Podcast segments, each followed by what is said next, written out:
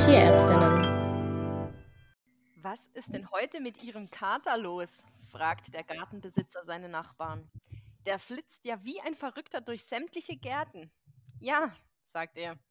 Den habe ich gestern kastrieren lassen und nun sagt er alle Verabredungen ab. oh. Ist aber ein netter Kater, der ghostet nicht einfach. Ja. Dachte ich mir auch. Sehr viel Anstand. Süß. Ja, und da kann ich hier gleich eine hervorragende Überleitung zu meinem momentanen Zustand bringen, weil ich flitze im Moment nirgendwo hin. Und sag, aber sagst alles ab, weil du Ja, nicht ich gehen sag- kannst. Genau, ich sag quasi alles ab, aber ohne zu flitzen. Deswegen mache ich Podcast gerade auch von der Couch, wie ihr sehen könnt, und der Rest nicht, der kann es nur hören. Ich habe nämlich am Wochenende hervorragend die äh, seitlichen Außenbänder an meinem rechten Fuß abgerissen. Ah. Und zwar richtig, richtig dämlich. Ich bin nämlich zu einem Junggesellenabschied von einer sehr guten Freundin nach Belgien gefahren. Und jetzt denkt ihr alle, ihr wisst, wie es passiert ist, aber nein, so ist es nämlich eben nicht passiert. Dann wäre es wenigstens eine coole Geschichte. Wir hatten dort so ein Ferienhaus gemietet mit Pool und Sauna, richtig geil. Und ich bin angekommen, durch die Küche durch, Richtung Pool gestarkt. Ist wahrscheinlich einfach hypnotisiert von diesem Pool, weil kenne ich nicht, habe ich nicht.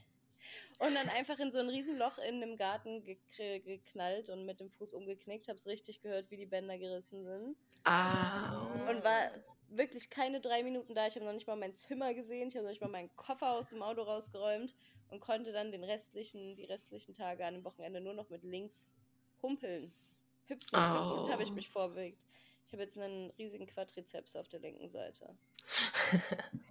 Hast, hast du ein MRT gemacht oder woher weißt du, dass ab ist? Äh, Außer, nee, da wurden, es, wurden, es wurden so Tests gemacht, dann die Ah, okay. Humanmediziner so in verschiedene Richtungen gedrückt Au. und gedreht und ja, Oh. jetzt heißt es ähm, Kompression, also ich habe hier so eine schicke Schiene drum, die hat die Helga auch schon gesehen.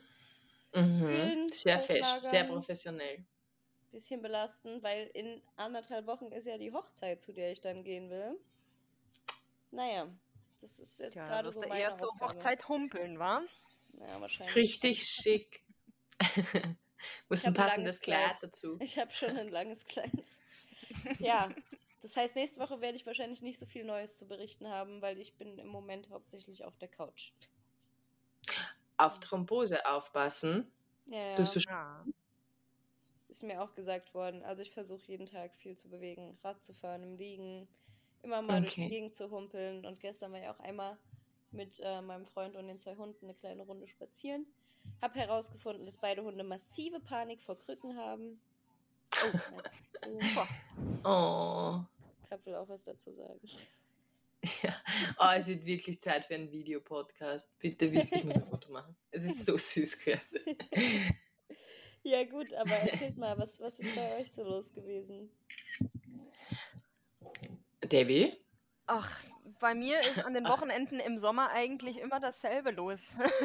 Wir sind meistens auf zwei Rädern unterwegs äh, und äh, im Wohnmobil auf irgendwelchen Entdeckungstouren. Äh, genau, wir hatten ein langes Wochenende. Basti hatte Geburtstag an dem einen Tag und war heilfroh, dass wir nicht zu Hause waren, weil da, da immer die Hölle los ist. Und jetzt sind wir dem ganzen Trubel entflohen, genau, und waren in Bayern in äh, Nein. Mais. Ja, Was? in Und du sagst nichts? Ja, Ich war auch das- in Bayern. Ach echt? Ja, das wusste Ja. ich nicht. ja, Mist. Aber- Oh. Genau, aber wir waren, wir waren da im, am äh, Bikepark Geiskopf und genau, haben es uns gut gehen lassen mit einer ganzen Truppe. War sehr schön. Jetzt habe ich gestern und heute noch frei, weil dann am Wochenende Notdienst ist und ich da arbeiten muss. Ja. Oh, Bischofsmais ist, mein, ist unser Praxisgebiet. Ach, hör doch auf. Also da warst wirklich in my hood.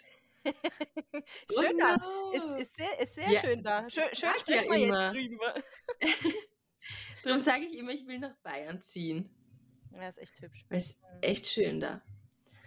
Oh, das heißt Bayerischer Wald, war's ja. Mhm. Alter Debbie, ich pack dich nicht. Da bist Ja. du in meiner Hut Und, und ich wir bin in meiner Hut davon. und wir wissen nichts davon. Super. Kommunikation. Gut, dass ich deine Stories geschaut habe und es trotzdem nicht checkt, der Boden ist. Ah, Na, und deine Woche, Helga? Ja, also gestern hatte ich die bis jetzt, glaube ich, zur Geburt letzte Untersuchung und der kleine Mann hat sich gedreht. Und jetzt bin ich immer noch urbaff, weil ich so jetzt mit einem Kaiserschnitt eigentlich gerechnet habe und eingestellt war.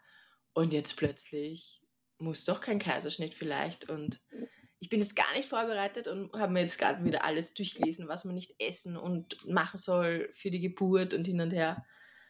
Ja, und bin jetzt voll überrascht. Oh, dann Hm. drücken wir die Daumen, dass das alles gut geht. Vielleicht Ja, ohne danke. Schnitt. Ja, und so vom Thema Geburt zum Thema Nicht-Geburt sozusagen, wie passend. Ähm, wir haben uns für den heutigen Podcast das Dauerbrenner-Thema Kastration äh, in der Tiermedizin ausgesucht. Genau. Und zwar wollte ich vorweg mal kurz starten mit einer Definitionsfrage, weil sich dieser Mythos irgendwie noch so eisern in den ähm, Köpfen der Leute festgesetzt hat. Äh, Sterilisation und Kastration. Viele sagen ja immer, ja, das Männchen wird kastriert, das Weibchen sterilisiert und das ist halt einfach falsch. Das äh, der Unterschied liegt darin, dass bei der Kastration werden ja die Keimdrüsen, das heißt die Hoden und die Eierstöcke entnommen. Und damit äh, findet dann auch keine Hormonproduktion mehr statt. Und bei der Sterilisation im Umkehrschluss werden nur die Samen bzw. Eileiter durchtrennt. Und das dient dann natürlich ausschließlich der Verhinderung von Nachwuchs. Also es werden standardmäßig eigentlich sowohl Weibchen als auch Männchen kastriert, es sei denn eben, äh, es wird speziell die Sterilisation gewünscht, wenn eben nur die Verhinderung von Nachwuchs gewünscht ist, was ja auch ein Ziel sein kann von einer Kastration. Ne? Hast du oder habt ihr das jeweils schon mal gemacht? Nee, das wäre auch direkt meine, meine nächste Frage gewesen, ob du irgendjemanden kennst oder irgendeine Klinik, die das macht. Ich habe es in Leipzig nicht mitbekommen, da haben wir nur diese endoskopische Kastration angeboten, die dann quasi noch minimaler ist. Aber ich hätte jetzt vom Bauchgefühl her sogar gesagt, boah, das ist richtig schwierig, da jemanden zu finden, der das anbietet, weil diese Kastration einfach gängig ist. Mhm. Ich wüsste auch keinen. Nee, ich habe es selber auch noch nicht gemacht, habe auch von niemandem gehört. Ich glaube, ich weiß, aber es kann es auch sein, dass ich lüge, dass der Kollege Rückert schon mal geschrieben hat, dass er das teilweise macht. Äh, Ah, ja. Ulm. Also ich, ähm, es gibt ja dann so Leute, die nach einer Kastration den äh, Hunden Hodenimplantate einsetzen lassen. Das würdest du dir ja dann zum Beispiel sparen. Aber ich kenne auch keinen, der es macht. hm. Nee, ich auch nicht. Naja, genau. Dann rechtlich ist sicher auch noch irgendetwas Spannendes, weil ja jetzt immer mehr auch die Diskussion äh, um das äh, Tierschutzgesetz respektive den Paragraph 6 ähm, immer genannt wird im Zusammenhang mit der Kastration, was ja auch vollkommen richtig ist. Ähm, da steht nämlich, verboten ist das vollständige oder teilweise Amputieren von Körperteilen oder das vollständige oder teilweise Entnehmen oder Zerstören von Organen oder Geweben eines Wirbeltieres. Das ist natürlich jetzt nicht nur explizit auf eine Kastration ausgerichtet, sondern da fällt natürlich auch äh, das Kopieren einer Rute oder äh, von Ohren und natürlich äh, andere ekelhafte Sachen, die da so äh, gemacht werden oder wurden in Vergangenheit mit Tieren. Ähm, aber natürlich betrifft das auch die Gebärmutter bzw. Hoden. Das sind ja genauso Organe, die entnommen werden. Und wenn wir von einer prophylaktischen Kastration sprechen, die ja früher vollkommen diskussionslos gang und gäbe war, ähm, sind die gesund und somit ist es auch die Amputation von einem gesunden Organ. Genau, also wenn es um die Diskussion geht, ist das vor dem Tierschutzgesetz konform oder rechtens oder nicht, dann geht es um den Paragraph 6. Und das ist, also ich würde auch sagen, du hast ja jetzt früher gesagt, ich bin mir aber ziemlich sicher, dass es noch genug Praxen gibt. Ich habe in einigen Praktika gemacht zum Beispiel, wo, also es ist ja eine riesen Grauzone. Ich glaube, es gibt wenig Tierärzte, zu denen man als Patientenbesitzer oder Besitzerin gehen kann und sagen kann, ich möchte meinen Hund oder meine Hündin kastrieren lassen oder Katze oder Kater und die dann sagen, äh, nee, geht aber nicht, wenn, wenn der nicht irgendwie krank ist oder nicht irgendwie Probleme damit hat. So, also ich finde, es wird teilweise mehr oder weniger beraten, habe es aber noch nicht mitbekommen, dass sich ein Tierarzt wirklich quergestellt hat. Aber finde es auch ganz spannend zu hören, wie das bei euch gemacht wird. Aber in Österreich dürfte dann ein Kater zum Beispiel eben nicht raus, das haben wir eh schon mal besprochen. Mhm, ich glaube, bei Katzen ist es auch nochmal was anderes durch diese gesetzlichen Regeln, die es da mit Freigängern gibt. Genau, weil ein Freigänger in Österreich muss kastriert sein, außer es ist eine Zuchtkatze. Ja, ist hier auch so. Ja, das macht ja, macht ja auch vollkommen Sinn. Also gerade speziell bei, bei Freigängern, weil da kommt dann wiederum der Aspekt der unkontrollierten Vermehrung natürlich dazu und auch das ist gesetzlich geregelt. Und das ist meines Erachtens oder meines Wissens auch übergeordnet diesem Paragraphen. Also da zählt dann eher die Populationsreduktion als hier der Paragraph 6.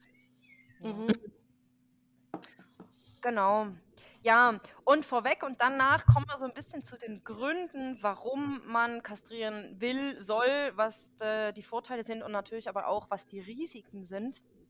Ähm, ich wollte noch auch da mit einem Mythos aufräumen, dass es halt nur in Anführungs- und Schlusszeichen eine Kastration ist.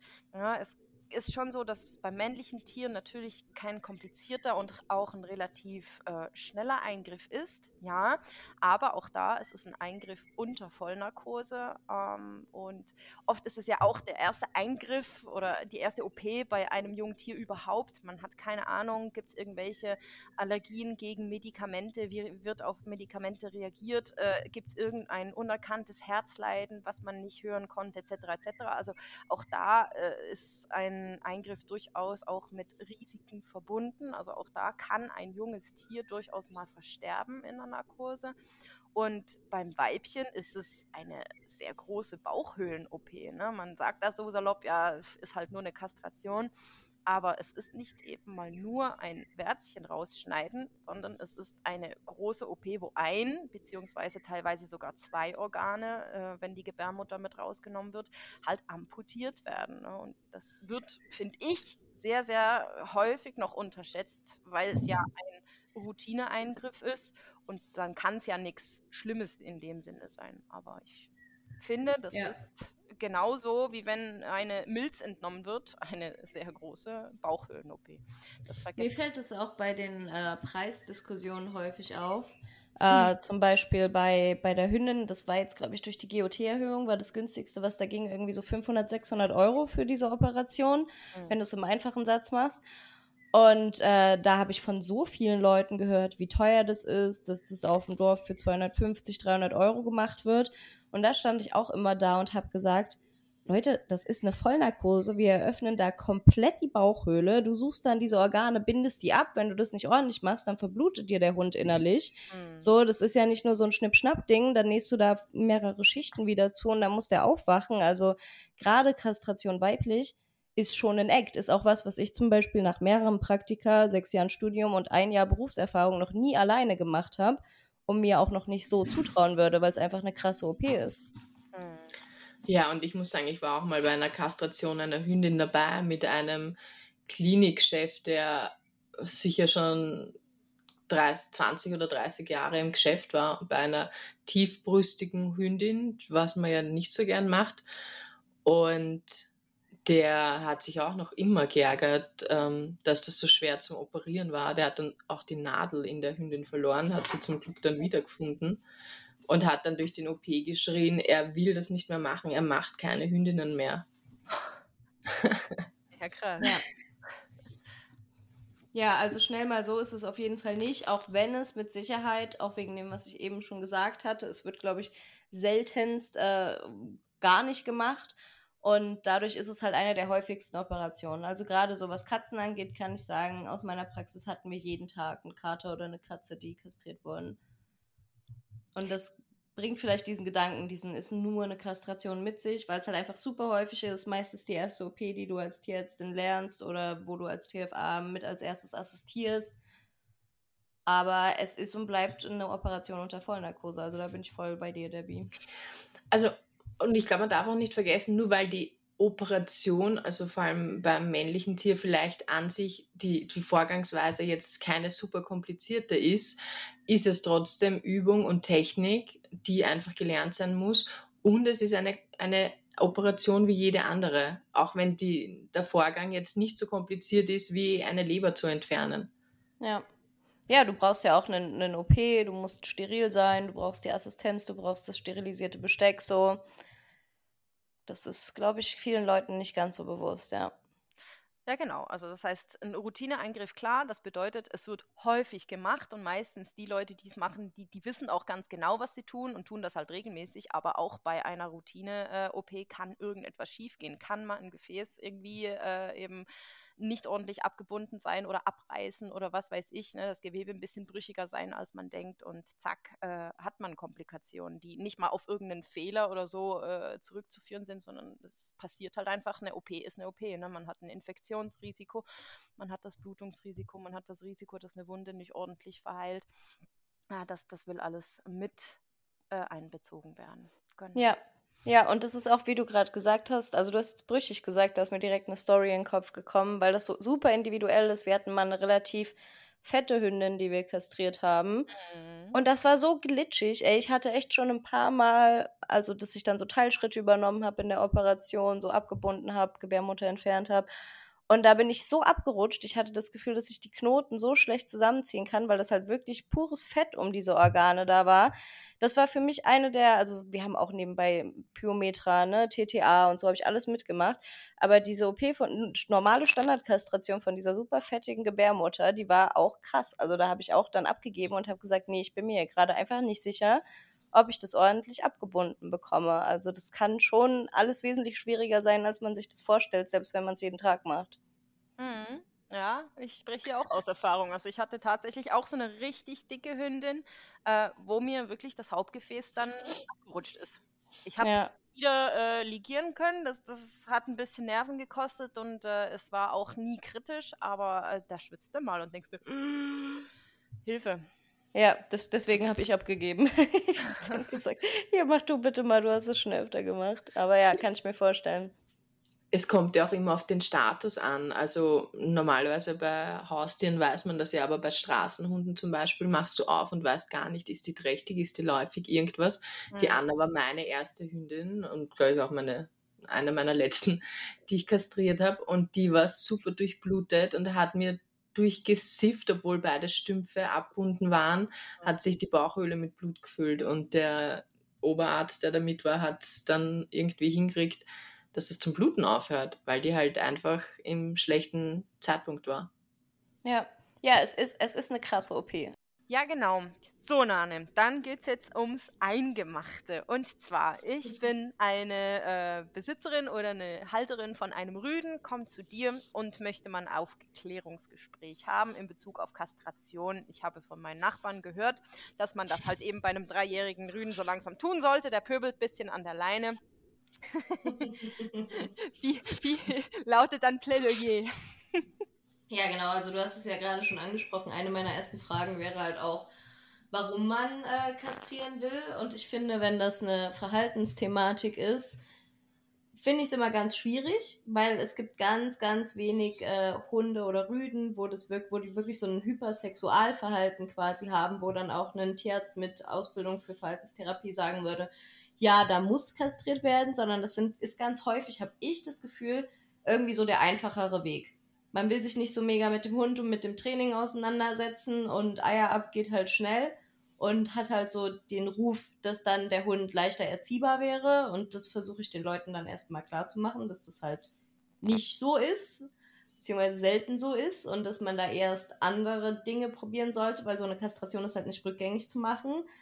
Und ähm, was halt beim Rüden aber noch ganz praktisch ist, was man dann immer gerne nochmal, also was ich immer gerne anspreche, ist halt, dass es diesen Kastrationschip gibt. Also dass man quasi einmal chippen kann und dann werden die Sexualhormone unterdrückt. Das kann man für ein halbes Jahr oder für ein Jahr machen.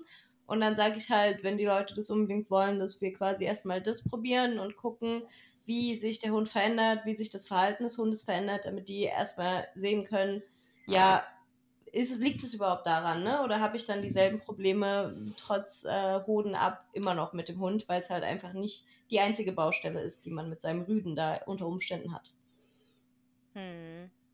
Genau, das Thema Verhalten immer so ein bisschen der Grund Nummer eins, gerade bei Rüden, warum die Leute dann kommen und die Kastration wollen. Ähm, klärst du die auch über alle anderen Aspekte, Vor- und Nachteile auf oder ist es dann mehr so ein, wir gucken chemisch und ähm, entscheiden dann dementsprechend, ob wir den gewünschten Effekt dann wirklich haben?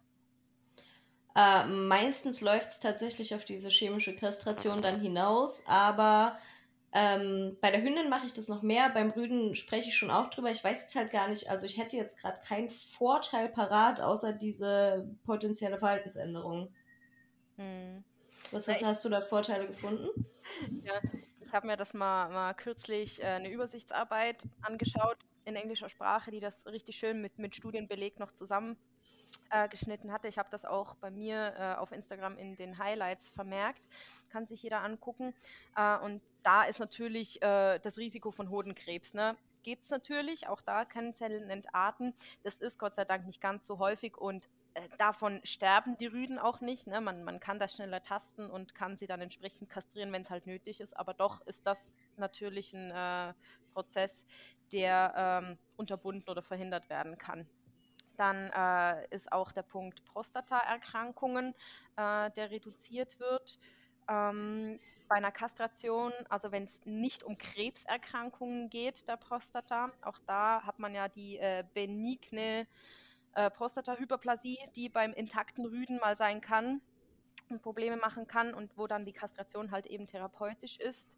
Ich glaube, du musst es einmal erklären, was das heißt, benigne. Das heißt eine, eine gutartige Vergrößerung der Prostata, ähm, die eben Sexualhormone getriggert äh, ist. Und das verhindert eine Kastration dann dementsprechend. Dann äh, scheint auch das Risiko von perianalen Fisteln reduziert zu sein, wenn die kastriert werden. Und ähm, es ist auch, und da schreibt diese, diese ähm, Übersichtsarbeit aber ganz klar, dass es eine unsichere Datenlage ist, dass es auch das Risiko äh, an Diabetes äh, zu erkranken reduzieren könnte. Ist aber nicht gesichert. Also da gibt es einfach ein paar statistische Hinweise, was aber nicht äh, wirklich gesetzt ist.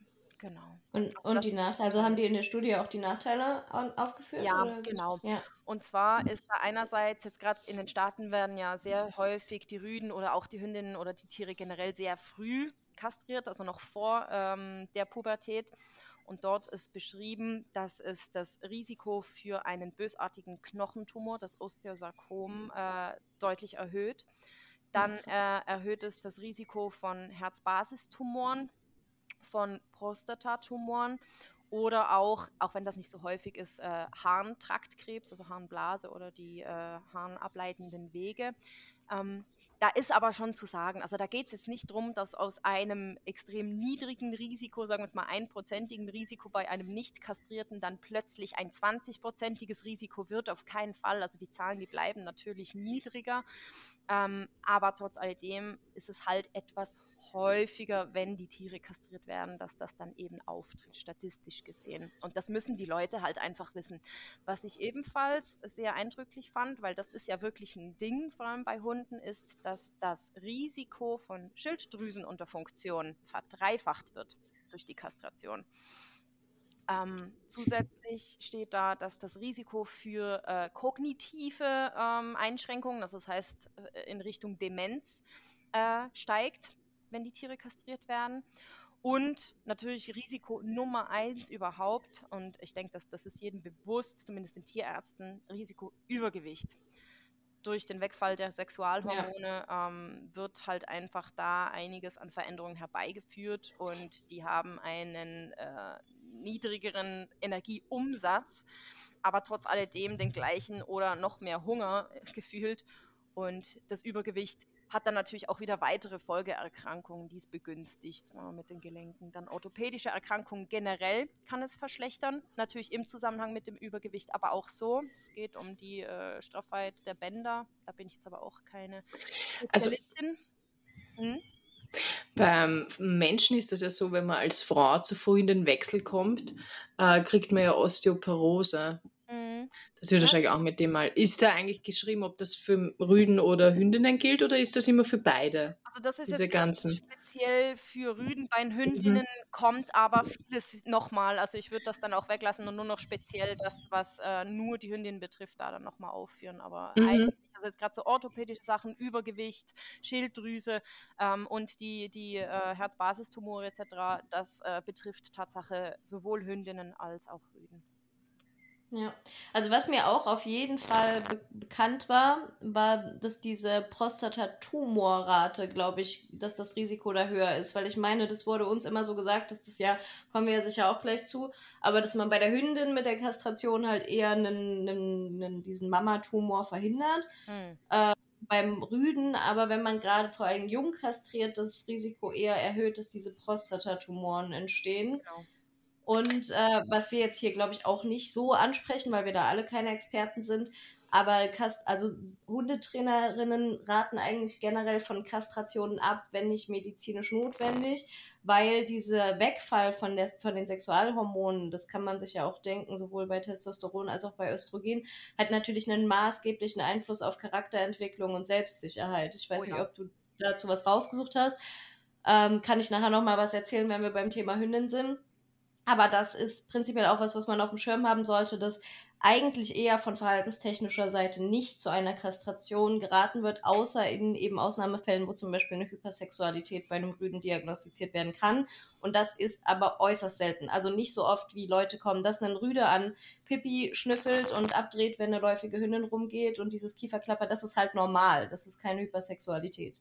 Mhm. Also ich habe es mir notiert, Tatsache, fett, aber ich habe auch geschrieben, ich bin kein Hundetrainer, ich habe da keine Details, aber ähm, rein ähm, von den Geschichten her, die die Leute auch erzählen, ne, haben wir immer wieder das Ding, dass auch gerade Frühkastrierte aus dem Tierschutz extrem unsicher sind. Ne? Oder dass andere, die ihre Tiere halt haben reifen lassen, dann merken, dass sie so mit zwei, drei, vier Jahren plötzlich nochmal einen mentalen Reifungsprozess durchmachen und dann plötzlich einfach im Verhältnis viel entspannter und selbstsicherer werden und das halt eben bei Kastrierten nicht der Fall ist. Also, genau.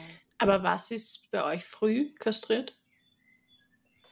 Na, also Vielleicht ich finde kommen zum auf Beispiel, das Alter dann auch noch hin. Was du, was du gerade gesagt hast, mit was in Amerika gemacht wird, das wird hoffentlich in, in, in Deutschland gar nicht gemacht. Also so vor der Pubertät kastrieren finde ich schon arg grenzwertig, wenn es nicht eben medizinisch indiziert ist. Also die werden dann man so sollte drei, die Leute drei, vier Monaten werden die dann da kastriert. Ja, ja, also das ist okay. für mich wesentlich zu früh, mhm. weil ja. du lässt die Hunde ja dann gar nicht erwachsen werden. Du zwingst die ja hormonell bedingt ihr Leben lang in der Pubertät oder vor der Pubertät zu bleiben.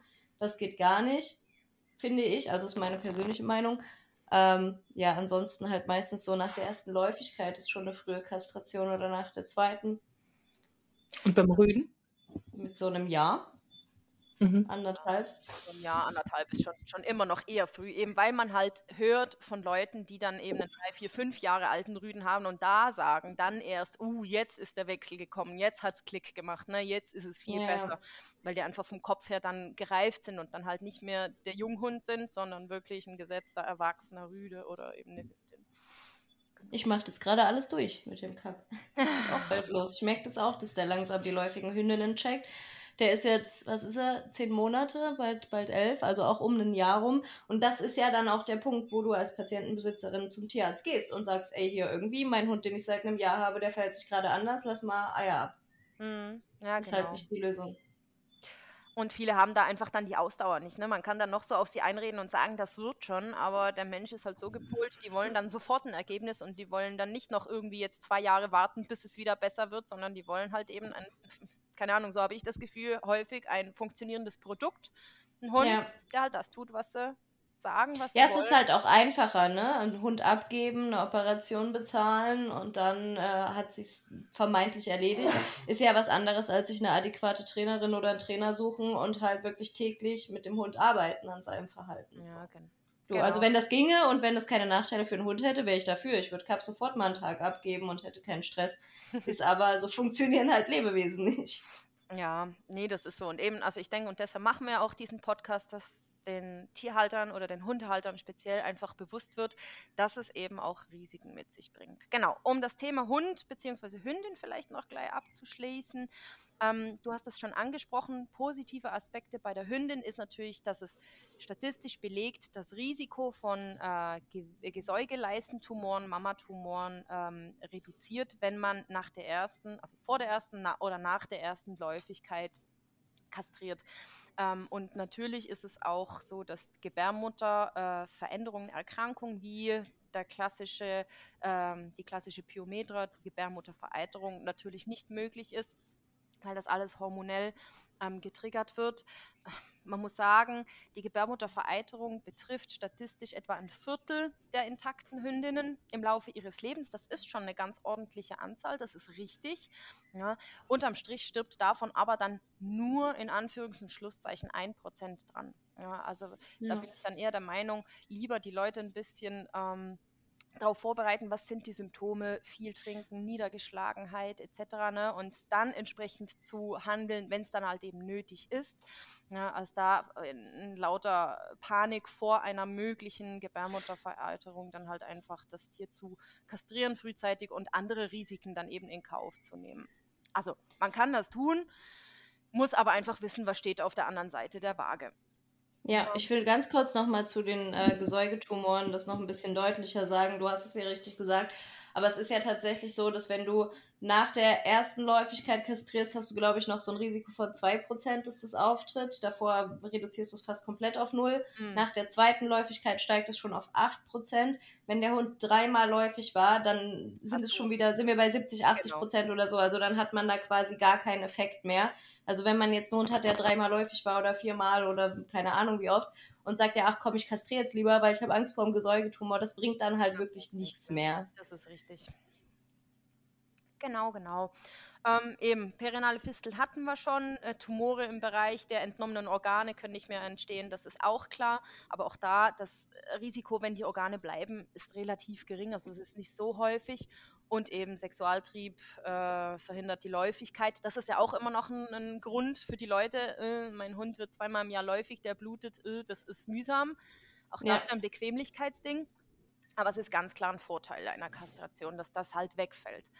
Und zu den Riesen. Aber da kann man sich halt auch vorher Gedanken drüber machen, wenn man sich eine Hündin holt. Ja. Ne? Die bluten halt. Auf, auf Kannst Fall. ja auch nicht deine, deine Tochter abschieben, weil die irgendwie einmal im Monat dann Tampons braucht. So.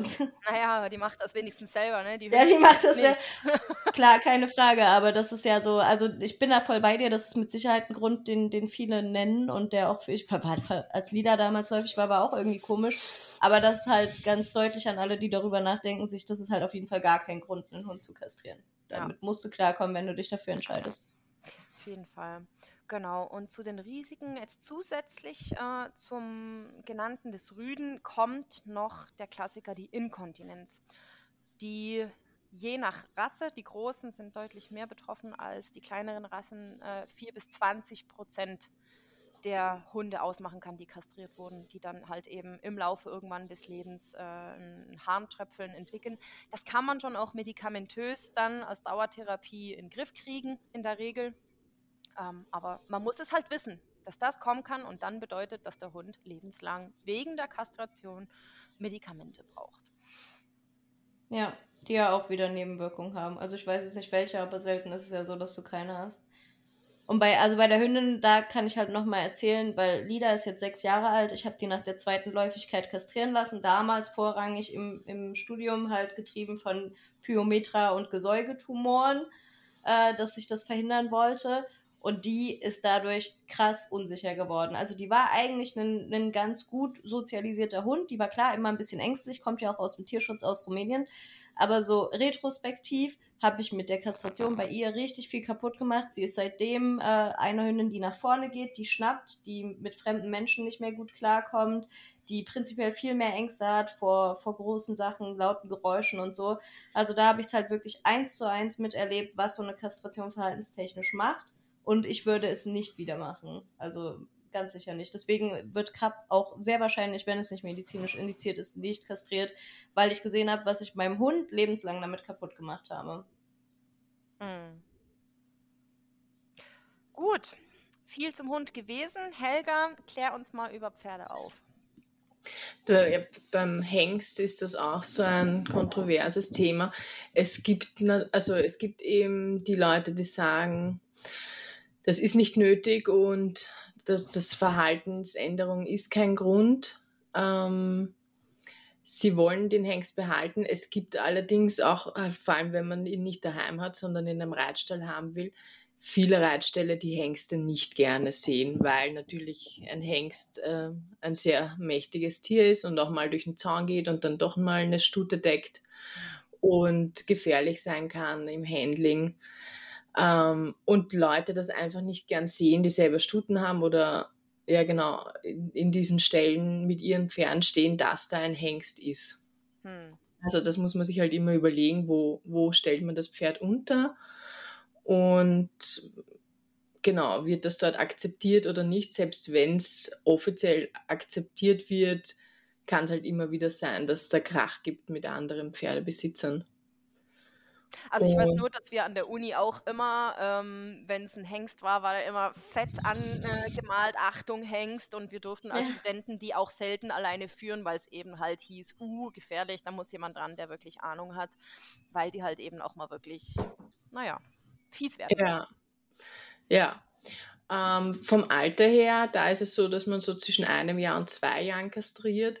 Ist auch so ein bisschen für uns als Chirurgen ein Grund, weil wenn die Hengste dann über drei sind, dann sind die Hoden und diese ganzen ähm, Strukturen einfach schon so entwickelt, dass es wirklich hart wird, so große Hoden zu entfernen und abzubinden mhm. vor allem.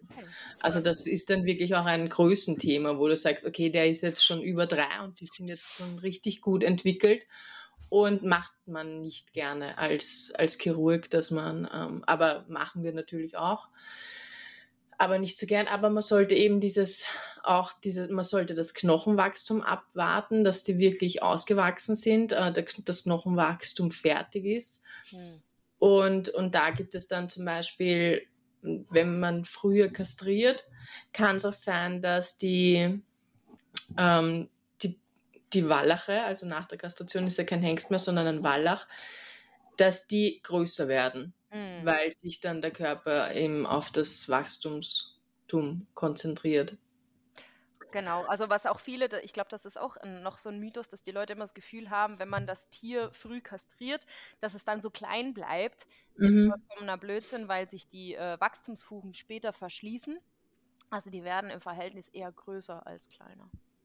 Genau. Ja, also ich sage mal, bei uns ist es so, dass die meisten, die im Moment nicht züchten, die Hengste, also die Hengste schon legen lassen und kastrieren lassen, weil sie halt mit dem Umgang eines Wallachs viel besser umgehen können und du kannst ihn einfach in der Gruppe mit Stuten stellen. Ein Hengst hat halt in den meisten Fällen ein Einzelleben.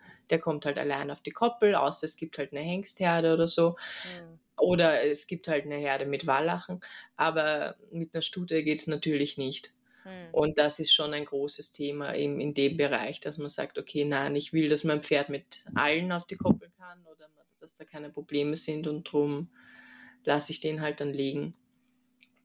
Und das Alter ist halt auch äh, bei allen Tieren so eine Sache, ein Alt, erstens mal sagt man eben, dass mit den, man sagt, es gibt ja dieses, wenn die Hormone mal im Kopf waren, dann ändert sich am Verhalten nichts mehr. Also dieses, der ist jetzt 15 und ähm, ich will den jetzt kastrieren lassen und glaube, ja, dann danach ist er ein Schäfchen. Das ist halt ein bisschen naiv zu glauben.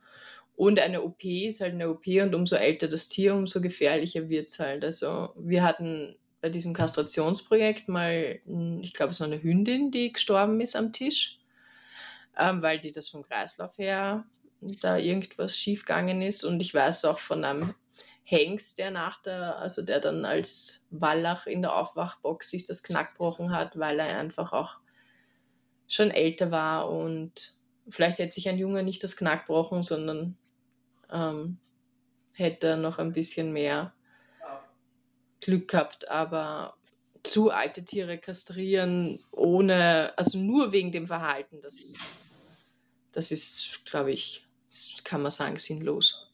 so wie es ihr das schon gesagt habt. Ja. Ja, gut. Okay. Und, und, und die äh, Stuten, gibt es da eine Möglichkeit? Ah, ja. Gibt's da irgendwas, was man, was man. Also was halt bei den Stuten mal das Problem sein kann, ist, dass die eben auch Verhaltensprobleme haben, wenn die rossig sind. Jetzt nicht wegen ihrem Verhalten per se. Natürlich, dieses der Rossigkeitsverhalten kann auch schon mal lästig sein, weil die dann nicht so rittig sind und auf, die, auf andere Pferde halt anders reagieren in der Rosse, ganz natürlich. Aber es gibt auch Stuten, das, die Männer sagen immer, das gibt's nicht. Die Frauen sagen, glaube ich, man kann sich das vorstellen als Frau, ähm, die halt wirklich in der Rosse auch Schmerzen haben. Es, ich habe welche schon erlebt, die Koliken, wenn sie rossen Hm. und eben dann auch nicht so rittig sind und auch wirklich Probleme haben, die halt auch öfter in Rosse kommen, also die einen kürzeren Zyklus haben und wo man dann sagt, okay, man unterdrückt jetzt mal die Rosse über den Sommer mit Medikamenten, weil die Stuten sind ja nur im Sommer rossig. Hunde sind immer, oder? Also zweimal im Jahr. Ein bis, ein bis zweimal im Jahr, ganz genau. Mhm. Geht auch Die- mehr. Ich kenne auch eine Hündin, die ist viermal im Jahr, aber das ist schon Ausnahme. Das ist schon Okay. viel.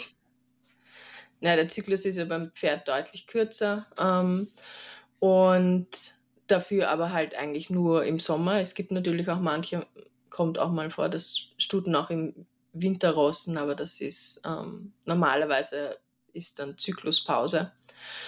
Und da kann man das medikamentell dann schon mal unterdrücken im Sommer, dass die Stuten halt nicht in die Rosse kommen.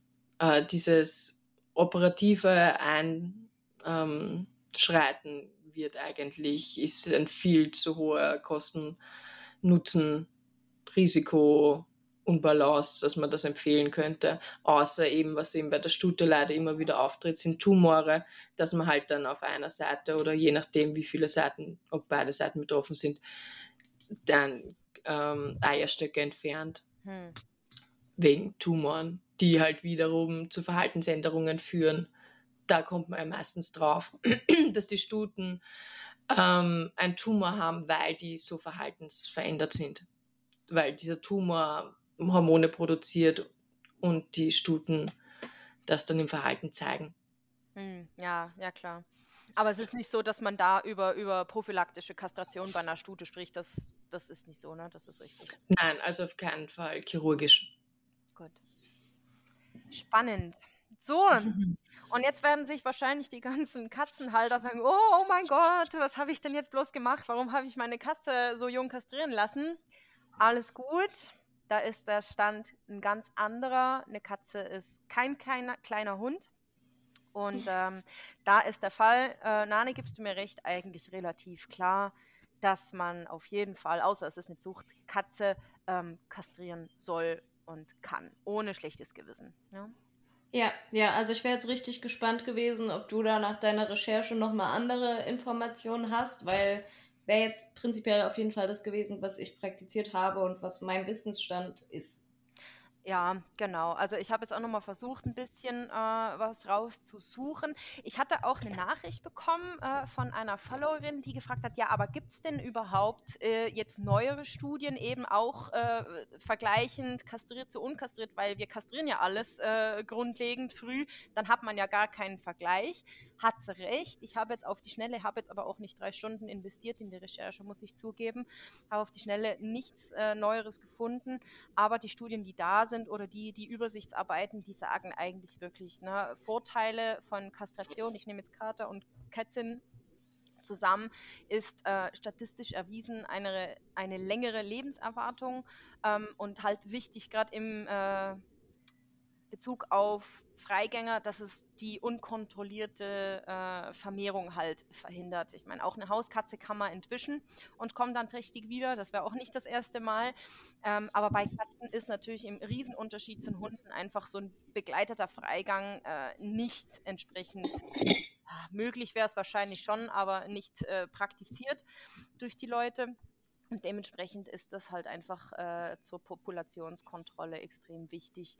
Genau. Andererseits ist auch der Zyklus ein ganz, ganz anderer bei den weiblichen Katzen im ähm, Unterschied zum Hund, weil eben die Hündin, die wird ein bis zweimal im Durchschnitt läufig im Jahr und that's it für zwei, drei, vier Wochen. Und äh, die Katzen, die können ja richtig gehend alle zwei Wochen einen neuen Zyklus machen. Und das ist jedes Mal ein ordentlicher Stress. Wer schon mal eine Rolligkeit durchgemacht hat bei einer Kätzin, der weiß, das wie was das anderes da als eine, als eine Läufigkeit auf jeden Fall. Das hätte ich auch noch gesagt. Und die können ja durch unsere Lichtverhältnisse auch eben in diese Dauerrolligkeit abrutschen. Und das ist ja so ein bisschen das, was du gerade sagst. Das ist was anderes, als wenn eine Hündin zweimal im Jahr blutet. Also das ist schon. Ja. Genau, also das ist dann wirklich Dauerstress, auch für das Tier. Damit hätten wir auch wieder einen medizinischen Grund, das zu machen.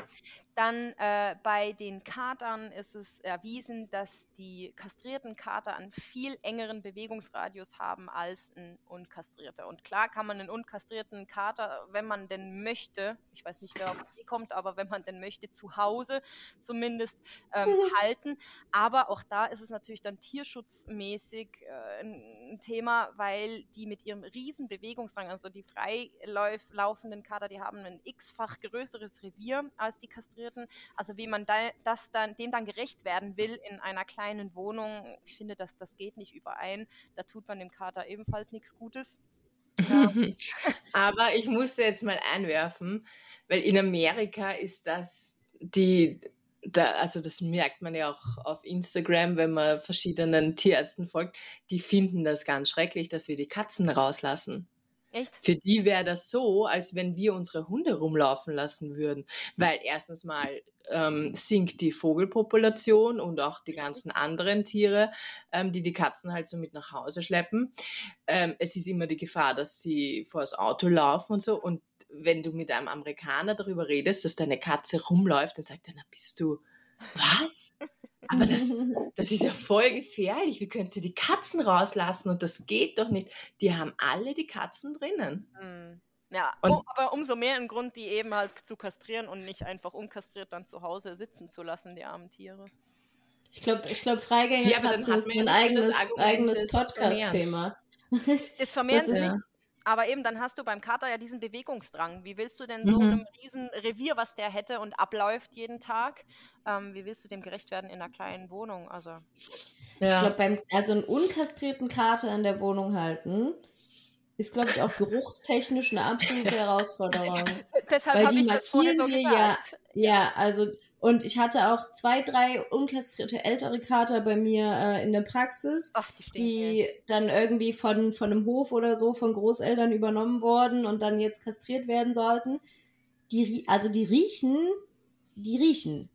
Und die riechen ganz anders als alle anderen Tiere. Und ich habe mir so, ich liebe Tiere und ich habe kein Problem mit Haaren oder wenn meine Hunde sich in Kacke wälzen, ist jetzt nicht geil, aber ist mal so.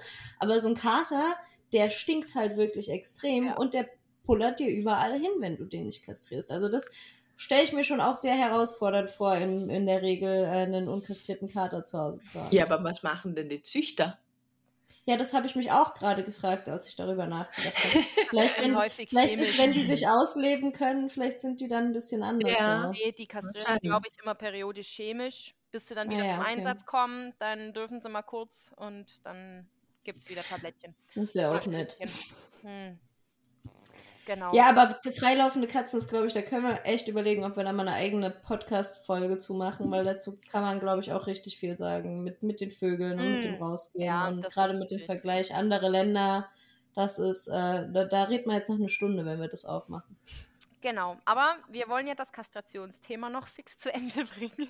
Ja. Ich habe dann auch noch ein Thema. Mhm. Ja. Mach mal du fertig. Genau, und zwar ähm, Kampfverletzungen bei Freigängern, Katern. Da ist auch erwiesen, dass die Intakten natürlich bedeutend mehr und schlimmere äh, Verletzungen tragen. Ähm, und Gesäugeleiste-Tumore bei der Kätzin sind auch ein Thema, ja, wie bei der Hündin auch. Und im Unterschied zur Hündin sind solche bei einer Katze zu über 90 Prozent echt bösartig und streuen auch ganz gerne mal, also dass die Lebenserwartung bei Auftreten dieser Krankheit ähm, von einem Jahr ist und dann ist es in der Regel dann ähm, genau einfach zu spät. Ähm, Gebärmutterveränderungen kommen natürlich auch vor, Gebärmuttervereiterungen ganz klassisch. Und wenn die natürlich diese schnellen, dauerhaften Zyklen haben und diese Dauerrolligkeiten, da ist das Risiko dafür nochmal bedeutend höher auch als beim Hund. Übergewicht ist einzige negative Punkt, den ich gesehen habe, auch bei den Katzen generell nach einer Kastration.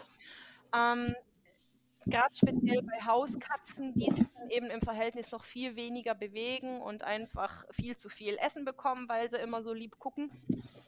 Und was da sekundär ebenfalls noch auftreten kann, sind Blasen oder Nierensteine, eben in Kombination, aber dann meistens mit dem Übergewicht. Was ich vor einem Jahr plus minus mal noch recherchiert hatte, weil wir die Diskussion im Team hatten, war äh, in Bezug auf die Entwicklung des Penis beim Kater weil mal äh, irgendjemand eine These gelesen hat, dass es bei früh kastrierten Katern ähm, eher zu Harnwegsblockaden kommt. Und ich konnte da aber nicht wirklich irgendeine Studie finden, die das belegen konnte, dass das wirklich einen Effekt hätte. Also das vielleicht noch als kleine Randnotiz. Also wenn man eine Kätzin und einen Kater hat zu Hause und jetzt nicht gleich beide gleichzeitig kastrieren möchte, haben wir uns dann da geeinigt, doch zuerst die Kätzin zu machen und ein bisschen später dann den Kater, um diese Unsicherheit halt zu umgehen, dass sich da der Penis äh, ordentlich entwickeln kann. Aber naja, wirklich. Ja, hatten wir, hatten wir auch intern tatsächlich so. Ich bin mir jetzt nicht sicher, ob das bei uns wegen dieser Penisentwicklung war. Ich muss zugeben, ich glaube, das hatten wir nicht auf dem Schirm. Hm. Aber wir haben auch immer gesagt, erst die Kätzin und dann äh, den Kater. Aber das ist natürlich, haben ja irgendwie auch viele dieses, äh, dass das Geschwisterchen adoptiert werden, da ist natürlich aufgrund des, dieser Inzuchtproblematik mhm. ja. das äh, natürlich äußerst wichtig, nochmal aus diesem Vermehrungsgrund innerhalb einer Wohnung, dass genau. da kastriert wird. Also ja, absolut. Genau, genau, genau, genau.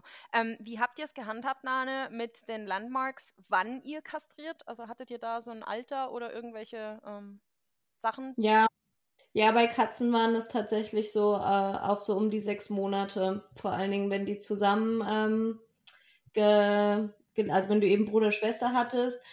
Ich äh, bin von der Uni eher gekommen mit so einer Einstellung, einmal rollig werden lassen, einmal in die Pubertät kommen lassen, wie bei der Hündin auch. Aber da bin ich halt schnell aufgeklärt worden mit, dass diese Dauerrolligkeit entstehen kann, wo du dann ja auch chemisch intervenieren musst, bevor du kastrieren kannst und beim Kater, dass es eventuell sein kann, aber da bin ich auch gespannt, was du dazu sagst, dass äh, wenn die einmal anfangen zu markieren, dass du das halt nicht mehr rauskriegst aus denen, wenn die das quasi einmal gelernt haben. Hm. Im, im, Im, schlimmsten Fall kann das so sein, ja. Also wir hatten es in, in meiner ersten Praxis so gehandhabt und ich habe das dann ein bisschen wie übernommen, weil mir das sinnig vorkam, ähm, dass wir so eben um den sechsten Monat rum oder ein bisschen später, wenn es die Leute dann halt wollten, war eigentlich sechster Monat und äh, wir haben immer verlangt, dass der Gebisswechsel abgeschlossen ist. Also, dass die nicht noch mit Milchzähnen kommen. Das war uns eigentlich damals wichtig. Und dass es nicht so ein Kümmerer ist mit knapp zwei Kilo, sondern dass die so mindestens zweieinhalb Kilo hatten. ja, genau. Sagt, so, nach, jetzt, nach jetzt, jetzt, geht's los.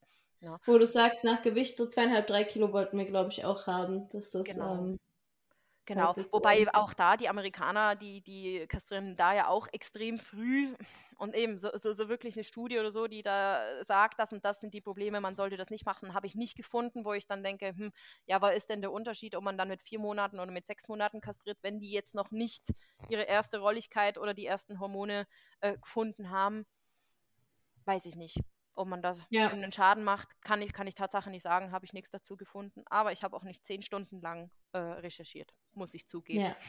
ja. ja, wenn jemand da, da gegenteilige Informationen hat, sind wir auch immer froh, wenn uns das zugeschickt wird. Äh, weil wir lernen ja auch nie aus, ne? Also wenn, wenn irgendjemand, der hier gerade zuhört, sagt, oh, ich habe da neulich aber was gelesen und bla, dann äh, freue ich mich auch, das auch zu lesen. und mehr, mehr darüber zu erfahren, weil ich meine, wir sind, wir versuchen ja auch immer auf dem neuesten Stand zu bleiben und euch hier das Wichtigste und zusammenfassend äh, alles mitzuteilen, aber unfehlbar sind wir nicht, sind alle nur Menschen. Ganz genau, schön gesagt. Ja, und jetzt wollte ich eigentlich mal noch die Kaninchen so ein bisschen mit ansprechen. Ich sehe aber schon, von der Zeit her sind wir schon wieder extrem fortgeschritten. Ganz kurz, ähm, beim Rammler ist eigentlich aus verhaltenstechnischen und, und, und sozialen Gefügen klar, dass man die schlauerweise ähm, kastrieren sollte, weil wenn zwei unkastrierte Rammler zusammen sind, dann äh, zerfleischen die sich früher oder später. Und wenn ein unkastrierter Rammler mit einer Häsin zusammen ist, entweder es gibt Nachwuchs, das wollen wir nicht, und wenn die Häsin kastriert ist, dann kann der Rammler die halt wirklich äh, bedrängen und äh, somit ist das auch nicht schön fürs Partnertier.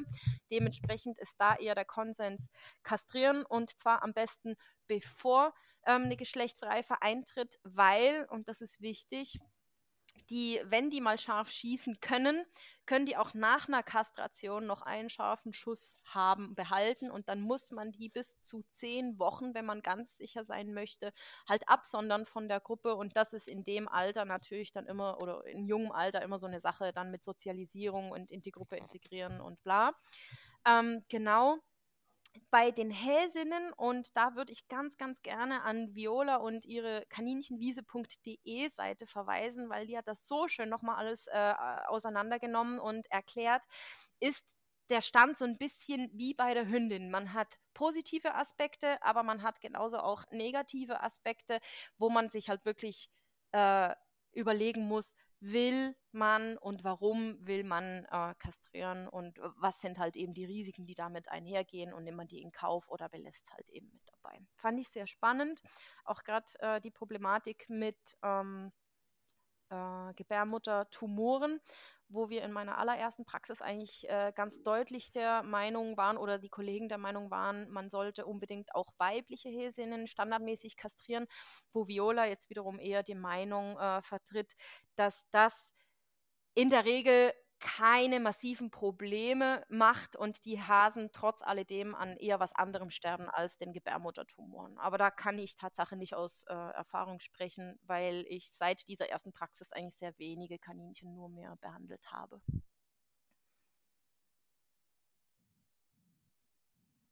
Genau, also Kaninchenwiese kaninchenwiese.de und meerschweinchenwiese.de gibt es auch. Kenne ich weniger gut, aber die soll auch ganz informativ sein für alle Heimtierfans. Genau, eine gute Informationsquelle. Gut, sehr spannend. Also, ich möchte da mal noch ein Fazit ziehen und ich denke, wir alle wollen die Kastration keinesfalls verteufeln, denn in manchen Fällen ist es die einzige richtige Entscheidung zu kastrieren. Aber ich hoffe, es wurde durch diesen Podcast nun auch wirklich klar, dass es halt eben nicht mal eben schnell kastrieren ohne weitere Folgen und Risiken ist, was halt einfach noch viel zu tief in den Köpfen vieler Leute und auch Tierärzte drinsteckt, sondern eben es geht mit echten Risiken einher, denen man sich einfach bewusst werden sollte, dass sie da sind. Kastration Hund, individuelle Entscheidung. Kastration Katze ist der Fall klar. Kastration ist zu äh, vertreten. Und bei den Kaninchen äh, stellt sich's halbe halbe dar. Rammler kastrieren, Häsinnen, Vor- und Nachteile abwägen. Ja, hast du gut zusammengefasst, würde ich sagen. Und damit sagen wir. Mach es gut. Baba. Und auf Wiedersehen.